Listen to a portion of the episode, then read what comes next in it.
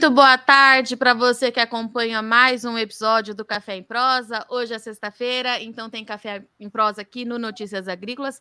Mas antes de eu apresentar nosso convidado de hoje, falar sobre o que, que a gente vai conversar, eu tenho um recadinho da Agrivale para vocês. Nosso mais um episódio aí com apoio da Agrivale. E olha só, a agricultura vem passando por uma revolução.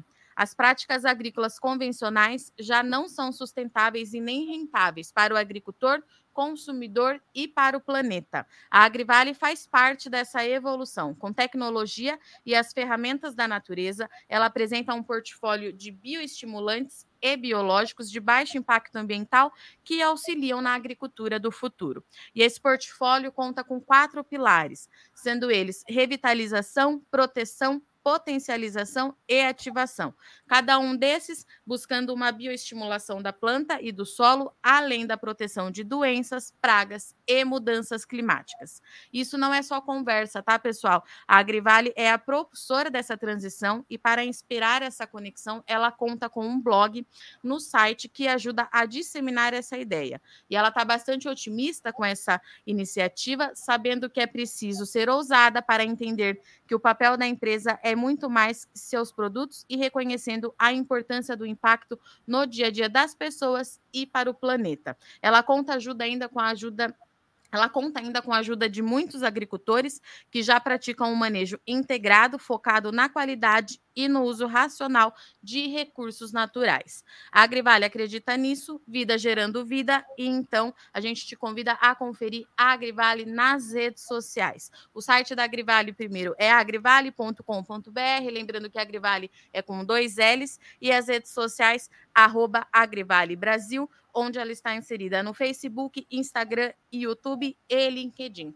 Tá certo? Vai lá conferir as atividades, as ações da Agrivale, como a gente deixou aqui para você tudo isso que está acontecendo. Mas, dito isso, vamos falar de café, vamos falar de promoção de imagem, vamos falar de sustentabilidade e tudo que envolve a nossa cafeicultura no mercado externo. Você tem acompanhado aqui junto com a gente as ações que o Conselho dos Exportadores de Café do Brasil, o Secafé, tem feito nesse último ano já passou aí por importantes polos consumidores, em importantes lugares em que essa parceria comercial pode avançar, e a parada dessa vez foi na Suíça. Marcos Matos, CEO do Café, acabou de voltar, foi na semana passada, e traz as novidades para a gente. Eu não preciso apresentar muito o Marcos, porque ele já é da casa, vocês já conhecem a carinha do Marcos por aqui. Marcos, seja bem-vindo, meu amigo. Muito bom tê-lo aqui mais uma vez.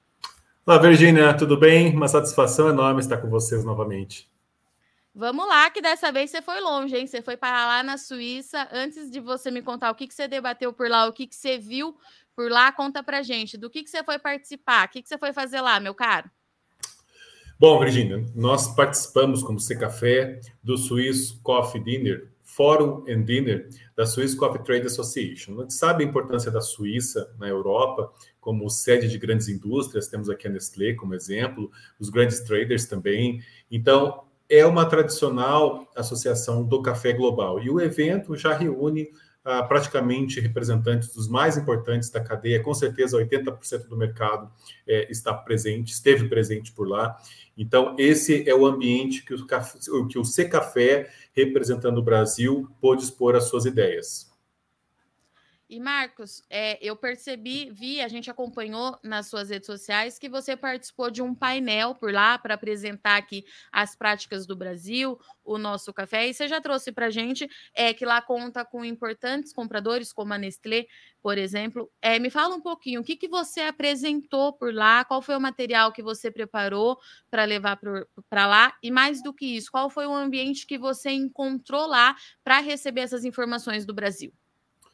Bom, o que me chamou a atenção é que eventos como esse na Europa, e não é a primeira vez que eu observo isso, observei na, na Espanha, na França, eventos esse ano que nós participamos, da mesma forma na Suíça. São menos, o menor número de painéis, porém mais tempo para você aprofundar as suas ideias, né? demonstrar lá os seus dados.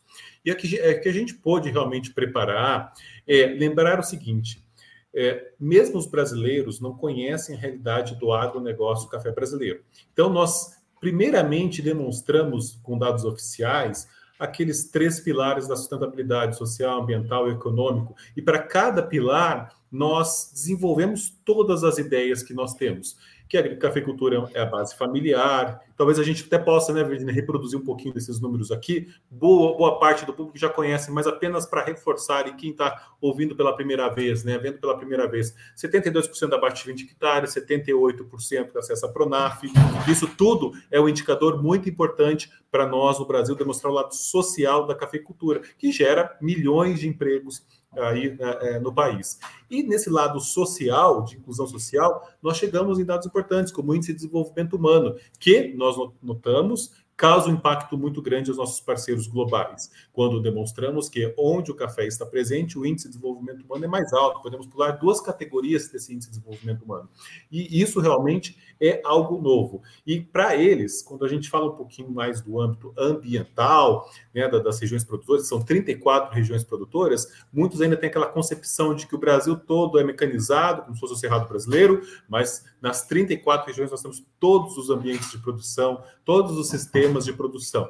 Temos o nosso Código Florestal, os índices de preservação acima da lei, onde o café está presente nas regiões produtoras. Se a gente analisar as áreas preservadas de todos esses produtores, das regiões produtoras, por exemplo, em Minas Gerais, dá 51,5 é, mil quilômetros quadrados de áreas preservadas, que é 1,25 vezes o tamanho do território da Suíça.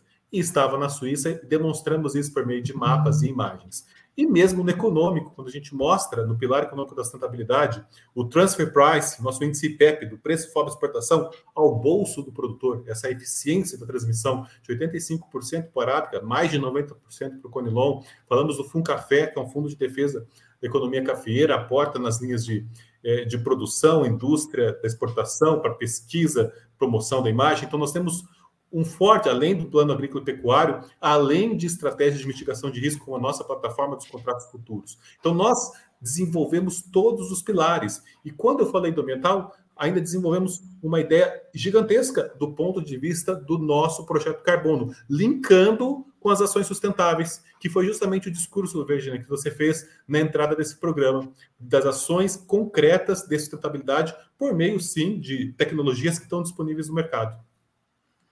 E Marcos, quando você abre esse leque, né, apresentando a nossa cafeicultura é, por lá, no caso da Suíça, o que, que mais assim é, te pareceu ter surpreendido quem estava assistindo esse painel? Tem algum eu acredito que eles desconheçam muito dos dados, já trouxe para a gente que, querendo ou não, nem a gente mesmo que conhece tudo do, da nossa cafeicultura, mas tem algum ponto assim que toda vez que você fala, você sente que eles ficam surpresos, querem saber mais? Até hoje, Virginia, eu noto claramente que ele, o europeu ainda não conseguiu entender que nem sempre a agricultura familiar está relacionada à pobreza, porque a agenda do café no mundo é o living income, o living wage, que são as condições mínimas de subsistência, de existência digna. E aqui no Brasil a gente demonstra índices elevados de desenvolvimento humano, que é renda, educação e expectativa de vida. Então, isso é uma surpresa. Quando a gente fala o seguinte, é o café com aquela agricultura familiar tem um alto padrão de vida dos produtores. Nós conseguimos gerar isso. Obviamente, décadas e décadas de investimento em boas práticas, em sustentabilidade. Isso já é uma quebra de paradigma muito grande do, quando a gente observa mesmo empresas gigantes, das maiores do mundo, debatendo no mesmo painel. A presidência e a vice-presidência da Swiss Coffee Trade Association são de grandes traders globais. E nós notamos isso, que a surpresa por esses dados. E a outra questão que a gente pôde desenvolver com muito mais critérios e tempo foi o nosso projeto Carbono, porque pela primeira vez após a nossa experiência na França, em que a gente só falou das ações concretas de sustentabilidade, abriu uma luz na nossa mente. Dizer que, opa, pera um pouquinho. Se nós temos um sistema mais tradicional, que é carbono negativo, 1 menos 63, menos 1,63, e nós migramos para sistemas mais conservacionistas, com bioinsumos, biomassa nas entrelinhas, todas aquelas questões que a gente já contou aqui para você do projeto carbono. Chegamos a menos 10,5 toneladas de óxido de carbono por hectare ano. O que, que significa? Que o, índice, a adicionalidade de carbono que nós chegamos no nosso projeto, que são potenciais da nossa cafeicultura com mitigação das mudanças climáticas, é um melhor índice regenerativo, porque a agricultura regenerativa é o grande conceito que está se debatendo e foi o grande conceito debatido é, nesse fórum também na Suíça. Então, o que nós pegamos? Colocamos tudo que se existe de conhecimento no Brasil, tudo que se faz né, os bioinsumos, biofertilizantes, biopesticidas, controle biológico, esse manejo de biomassa na entrelinha com gramíneas, com leguminosas, e a leguminosa quebra a tríplice ligação do nitrogênio do ar, o N2, incorpora na forma de proteína e fica disponível para o sistema solo-planta, que chega realmente para o café, sistemas irrigados, sistemas sombreados. Então, desenvolvendo isso, a gente tem essa adicionalidade de carbono, que é para o mercado de carbono, mas é para uma defesa da sustentabilidade do Brasil. Então, o social, o econômico, que gera riqueza, gera renda, gera progresso, mais atrelado a todas as boas práticas, demonstra que sustentabilidade é também renda e perpetua os produtores numa condição digna de vida.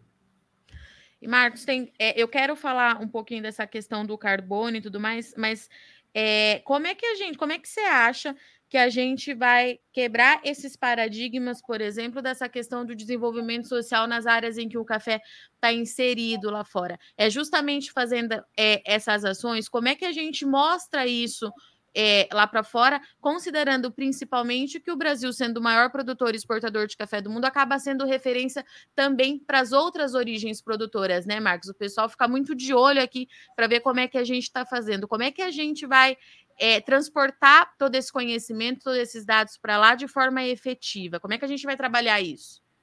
Bom, nós temos algumas estratégias, Virginia. Vamos lá.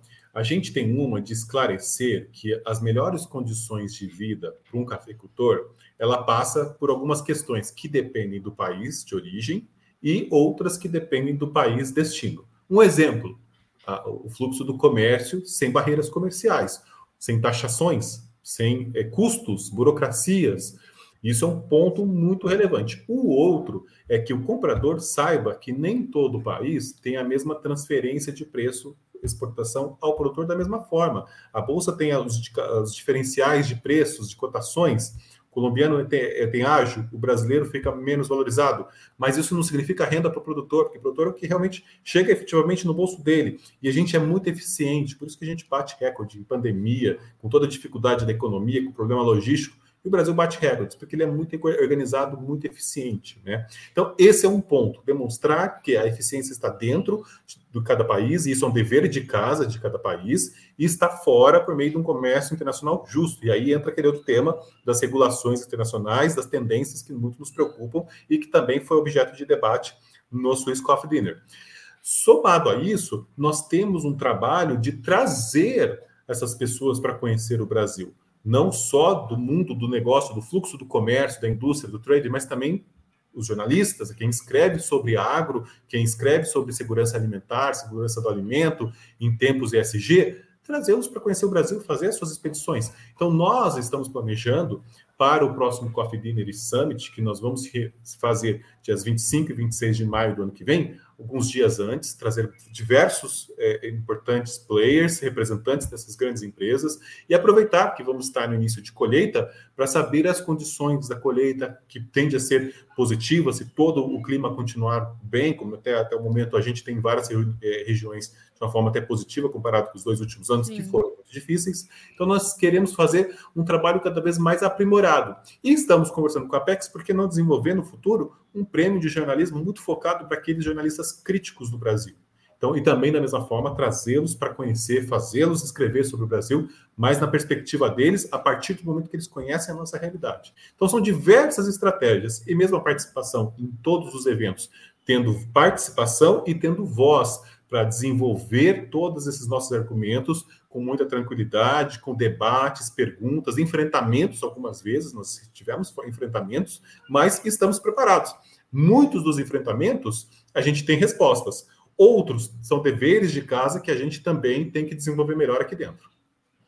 E Marcos, toda vez eu te pergunto isso, né? Toda vez que você traz é, essa experiência lá de fora aqui para o Café em Prosa, eu te pergunto isso. E você sentiu que, principalmente esses jornalistas mais críticos, né, é, eles entenderam a mensagem, entenderam o recado, é, pressionaram de alguma forma para ter algum dado, enfim, o que, que você acha? Eu creio que a gente está evoluindo. Uma questão que é importante destacar é que os tempos que o mundo vive também mexeu um pouco com a pauta é, do ponto de vista ESG, quando a gente está falando em problemas com suprimento de gás, em economias que dependem 70% a 80% de um combustível que, não, que é fóssil, que não é renovável, ainda por cima de um único país que está em guerra, que, aliás, travando guerra com outro país, na verdade. Então, a gente passa a entender que os jornalistas, quando nos questionam, sempre a Amazônia né, sempre eh, está no topo das, das, dos questionamentos. E aí tem o nosso dever de casa também, de melhorar as nossas estatísticas, podemos até falar sobre isso. Mas nos, nos últimos de abril, março para cá deste ano, a gente notou claramente uma discussão mais por uma, uma, matriz energética mais equilibrada que o Brasil tem, explicar um pouquinho os casos do Brasil, porque a gente vai representar o café brasileiro. Às vezes, o café é a quarta, quinta questão em diante. Porque, na verdade, se você está num debate representando um país, muitas vezes, não nesse caso da Suíça, mas em outros fóruns, convidado e preparado pela Embaixada Brasileira. Então, você representa o Brasil e defende a imagem do seu país. Em algum momento vai cair na agenda que você está lá, que é o café brasileiro, no caso que a gente fala com toda a propriedade. Mas temos que estar preparados para debater, debater a Amazônia, debater a nossa matriz energética, os biocombustíveis, os bioinsumos e tudo isso que o agronegócio tem feito de uma forma muito proativa. Então a gente está num ambiente que, por mais triste, lamentável, né, e, e tragédia humana que tem sido a guerra, isso também mexeu um pouquinho com o tipo de reflexão que os jornalistas fazem ao nos entrevistar. Quer dizer que estamos no caminho certo em estar presente, estar debatendo e com essa meta de trazê-los para conhecer melhor a nossa realidade. É, e Marcos, falando um pouquinho então dessa agenda, a gente já vem falando com o C Café tem um tempinho, dessas novas regras de importação. É, enfim, a última vez que nós conversamos é, lá em Vitória, você demonstrou de fato que o setor exportador tem uma preocupação, sim, é, com essas novas regras. E agora você foi para lá, né? Esteve mais perto lá de todo mundo. Eu queria entender se tem alguma atualização, se de fato é preocupante, se isso pode afetar o nosso café é, de alguma forma. É claro que a gente sabe que tem uma lista de produtos envolvidas nisso, mas vamos focar no café, que é o que a gente sabe falar aqui no Café em Prosa. O que, que você traz de novidade ou de informação em relação a isso, Marcos? Bom, esse assunto é interessante, Virginia, porque eu fui questionado por isso por pessoas do café, da indústria, do trading, até pelo taxista que me levou do aeroporto para o hotel. Ou seja, é um tema que está debate da opinião pública da União Europeia como um todo. E muitas vezes não contando as histórias como elas são, pela complexidade que é o comércio internacional. Então, é um tema, sim. Alguns são meros observadores. Será que vai virar? Será que vai acontecer alguma coisa? Outros que têm a incumbência de representar institucionalmente o setor, vamos pegar aqui a European Coffee Federation, Eileen Gordon, uma mulher muito competente, que participa dos fóruns de debate. Então, para essas pessoas, a própria Swiss Coffee Trade Association, que promoveu o evento da Suíça, é um assunto da prioridade máxima, porque nós temos uma série de regulações que virão. Nós temos uma aprovação pelo parlamento no dia 13 de setembro, no âmbito da União Europeia, que representa 50% dos nossos embarques de café, 56% para a Europa, um pouco menos quando a União Europeia, os países não fazem parte. E é um mercado de fundamental relevância que coloca é, regras, estabelece procedimentos para se evitar a importação de commodities ligadas ao desmatamento. Para isso, foi criada, estão sendo criados uma, diversas formas de se fazer essa prevenção ao desmatamento. Desde uma auditoria, englobou o conceito de floresta para se chegar no cerrado, considera a data de corte 31 de dezembro de 2019, ou seja, para frente não pode ter desmatamento, seja legal, que nós temos o Código Florestal, ou ilegal, então, quando é o desmatamento legal, nós chamamos supressão legal da vegetação. Quando é desmatamento legal, aí usamos esse próprio termo. Então, esses detalhes, por si só, aos ouvidos dos consumidores, é algo positivo. Porém, quando você coloca pressão, formas de controle que não estão claros, e isso será uma decisão do Conselho Europeu, que tem que sair em breve. E informações do MRE de que o Conselho já se reuniu com o Parlamento e as coisas serão mais aceleradas do que a gente imagina.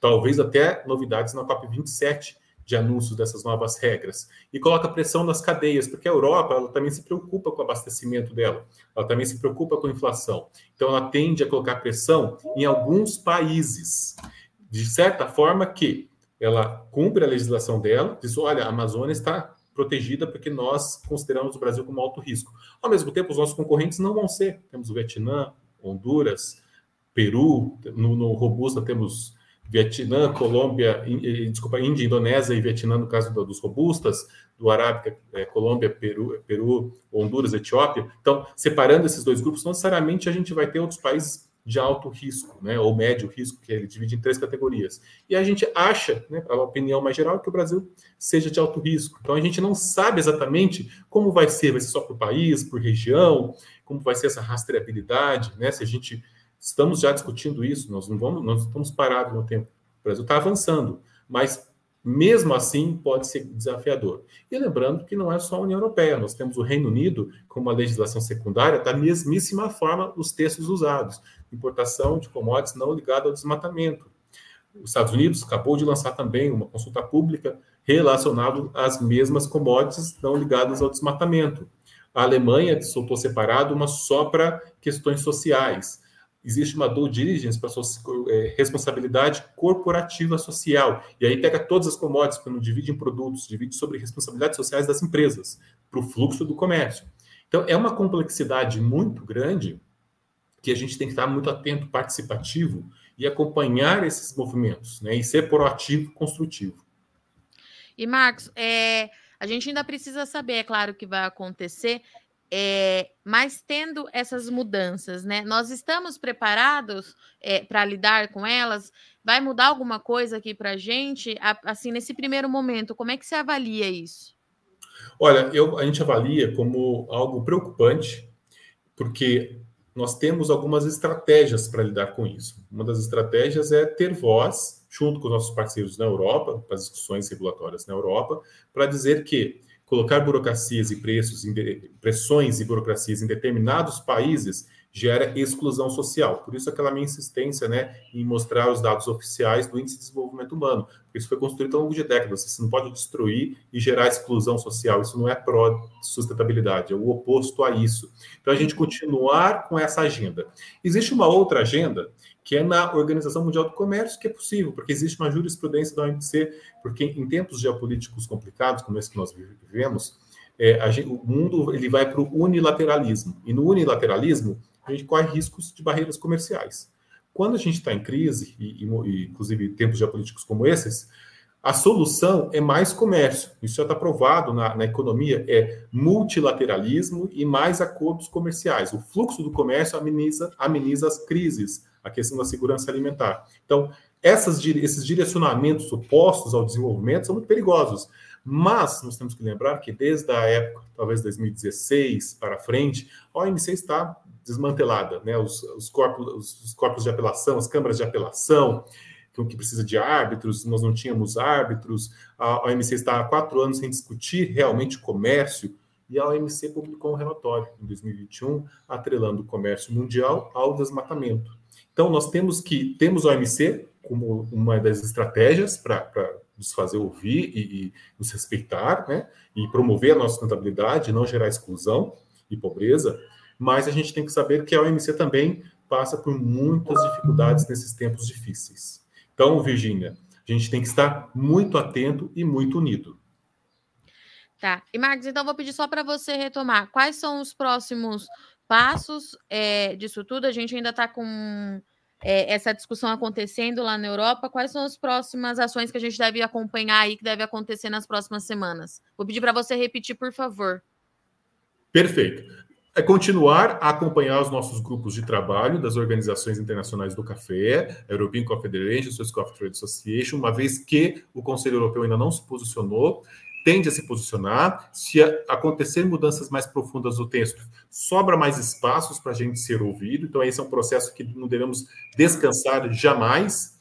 Nós temos a OMC, que eu expliquei aqui, que é ela está desmantelada, mas essa nova legislação da due diligence quebra a jurisprudência da OMC, e embora a OMC, sem suas câmaras de apelação bem estruturadas, há quatro anos sem discutir comércio, é o nosso único ponto que a gente tem que realmente entrar, não só o Brasil, mas eventuais outros países que, que forem é, impactados por isso tudo, né? E a gente também, seguir os próximos eventos do café, que nós vamos ter na Costa Rica agora em novembro, o, do NCA, que é o National Coffee Association dos Estados Unidos, em março do ano que vem. Todos esses eventos, e vai ter no nosso Coffee Dinner Summit em maio do ano que vem, esses mesmos painéis de atenção às tendências regulatórias, é oportunidade, é desafio, e como podemos trabalhar juntos para mitigar os impactos e trabalhar fortemente nas oportunidades nesses tempos ESG.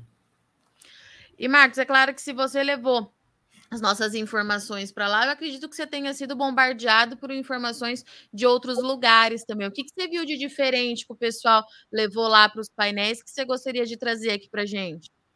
Olha, algumas coisas muito que sempre ocorrem, não foi só nesta vez, a gente já está acostumado a ver e tem seu, seu fundo de fundamento, né? o seu certo é, fundamento do que diz respeito àquilo que a gente deve desenvolver melhor. Primeiramente, quando a gente solta uma estatística de desmatamento, ela deve ser aprimorada, ela deve ser desmembrada. É importante saber o que é supressão legal da vegetação e o que é desmatamento ilegal. E o desmatamento legal ainda tem que ser desmembrado mais uma vez. O que é desmatamento que foi cometido por um produtor que está na ilegalidade ou que é algo que não tem nada a ver com as cadeias do agro, grilagens de terra, questões é, informais que não estão ligados à cadeia, não foi feito para produzir algo e vender para uma grande empresa e que ser exportado, não tem absolutamente nada a ver com as grandes cadeias. Então a gente tem que ter tudo isso muito bem fundamentado, que isso é, reforça as nossas argumentações. Esse é um ponto.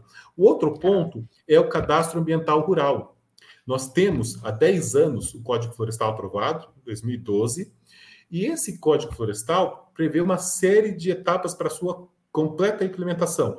Uma é, é o georreferenciamento das propriedades, que os produtores correram para fazer. A outra é, a, é fazer o CAR, o Cadastro Ambiental Rural, com base nesse georreferenciamento. Temos que validá-lo. E depois temos o PRA, que é o Programa de Recuperação Ambiental. Quem está abaixo precisa recuperar. Quem está acima, pagamento por serviços ambientais, que é correto remunerar. Então, nós estamos com 3% do CAR, né, o Cadastro Ambiental Rural, validado. Então, quando a gente mostra aqueles dados de preservação, primeira pergunta que se faz à plateia ou algum parceiro do próprio painel, esses dados foram validados? Então, a gente tem que fazer o dever de casa. Nós temos que validar o CAR e fazer a completa é, é, implementação do Código Florestal que nós aprovamos no Congresso Nacional. Então, esses argumentos são, ocorrem sempre. E o outro ponto é a logística, que você, Virginia, conhece muito bem, sempre nas suas é, é notícias, nas suas matérias, você comenta sobre o problema logístico, isso também é sempre questionado lá fora. Marcos, e falando em manter os compromissos, eu sei que você está com a agenda cheia aí, já está de mala pronta. Esse homem não para, não, gente. Eu falo para eles: que hora que você vai descansar? Que hora que o seu café descansa? E você já está indo para outra ação na semana que vem, né? Conta aí um pouquinho para a gente para onde você vai, o que, que você vai fazer. Você vê, né, Virginia? Eu estou cada vez mais falando mais rápido, porque é tanta informação, é tanta coisa acontecendo que eu não consigo mais falar devagar, nem em outras línguas. E é uma coisa muito interessante, Itália, porque a gente já teve a chance de falar tanto sobre a Itália, que não começou Sim. agora.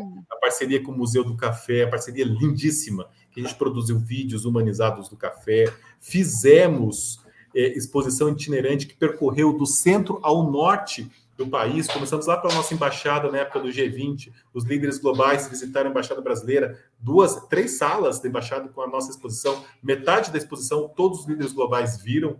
Depois nós fomos para Milão, nós fomos Florença, o, o, o Seminário Cafés do Brasil, e agora é a última etapa da nossa exposição itinerante na Trieste Expresso, lá em Trieste, que nós vamos participar do evento de Café Expresso, apoiado por diversos tarifadores, é um grande evento. Nós vamos teremos palestras sobre a sustentabilidade dos cafés brasileiros, sobre as qualidades, sobre a história, sobre imigração. O Museu do Café estará lá. Temos palestras do museu, palestras do C Café. A nossa exposição estará lá. E depois nós, a nossa exposição ficará permanente no Museu do Café de Trieste, é uma coisa muito legal, muito interessante, uma interação maior entre Brasil e Itália. E lá é novidade na... isso, né? Novidade, vai ser muito é interessante para nós todos, e a gente vai poder ter mais uma chance de interagir com os italianos. A Itália tem mostrado crescimento nas compras do café brasileiro de janeiro a setembro, é, acima de 20%. Então, é um país que a gente recuperou, ele estava em queda até 2020, 2021, se você olhar as estatísticas, não, é, não era um país que demonstrava crescimento. E a mesma coisa nós fizemos com a Espanha. Começamos aí para a Espanha forte, começando com todo mundo, torrefador, porto, armazém, é, é trader, voltou a ter dígitos de quase 30% de crescimento. Então, esse é o caminho. A gente tem que fazer todos serem positivos, todos crescentes, porque são mercados de qualidade, mercados de sustentabilidade. Lembrando, o índice ITEP novamente. O Brasil é o que mais tem repasse de preço fora exportação ao produtor. Então, você acessar o mercado premium significa mais renda para o produtor.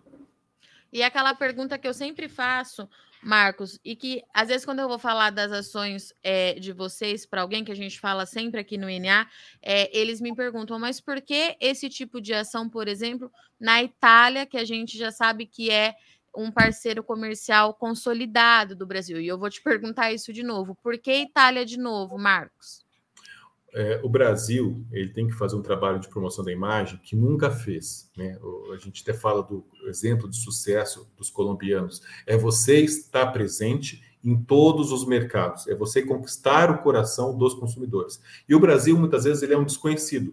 Por mais que ele seja 40% do mercado global, o maior produtor, o maior exportador, segundo maior consumidor, mas tenta olhar a, a, em cada gôndola, nas gôndolas do supermercado dos produtos, onde está escrito Origem Brasil. Então, e se tiver escrito, será que o consumidor vai se sentir, poxa, esse é o produto que eu vou comprar porque ele gera tanto progresso no campo, gera tanta renda? Será que ele sente isso? Então, nós temos que estar. Primeiro que a Itália, a gente mostrou que não estava mais em fase de crescimento. Pelo contrário, teve retração. A gente tem que fazer o mercado crescer, a gente tem que estar presente, e a gente tem que conquistar os corações desses consumidores para que eles tenham um carinho pelo nosso agronegócio que é humanizado, né? Contar as histórias, os nossos lados familiares, a importância que eles, italianos, nos dão, porque praticamente nas regiões produtoras, quantos e quantos sobrenomes italianos para todos os lados, né? Ou seja, eles são parte de todo esse sucesso da cafeicultura brasileira. Então, a gente compartilhar isso, contar essas histórias, gerar um comércio crescente, mas, sobretudo, com reconhecimento pela nossa